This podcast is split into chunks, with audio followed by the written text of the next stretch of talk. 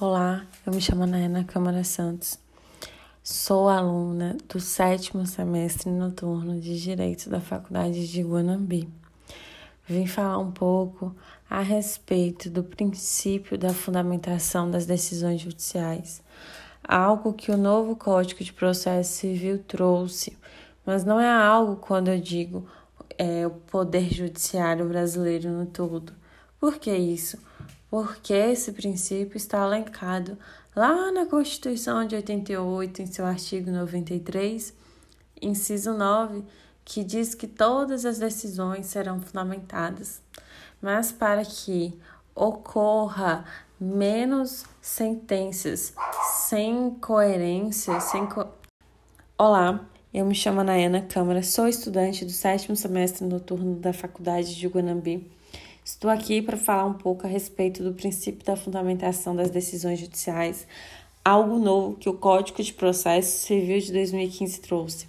Mas é importante destacar que não é algo novo no Poder Judiciário, porque existe na Constituição de 88, especificamente no artigo 93, inciso 9, que diz que todas as decisões serão fundamentadas.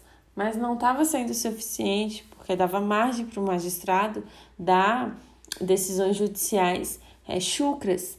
Então, esse código trouxe espe especificamente no artigo 489 é, do parágrafo e parágrafo 1 um rol de como de fato é, deve ser feita essas decisões judiciais, como que as funda fundamentações têm que ser elencadas, até porque nós sabemos que é a fundamentação das decisões judiciais está atrelada ao devido processo é, legal. Então, assim, o magistrado ele precisa fundamentar suas razões de direito com base nos fatos arrolados no processo para que as partes consigam exercer o contraditório e a ampla defesa.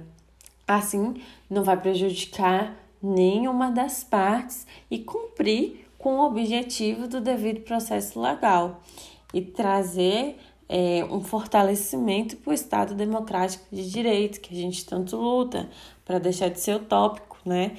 Porque se isso não acontecer, se essas decisões não serem fundamentadas de uma forma correta, o que, que vai acontecer? Vai oferir a decisão justa pelo Poder Judiciário, sendo que essas decisões vão pode ter é, influência de políticas, de culturas ou até mesmo de interesses particulares, que isso infringe o devido processo legal.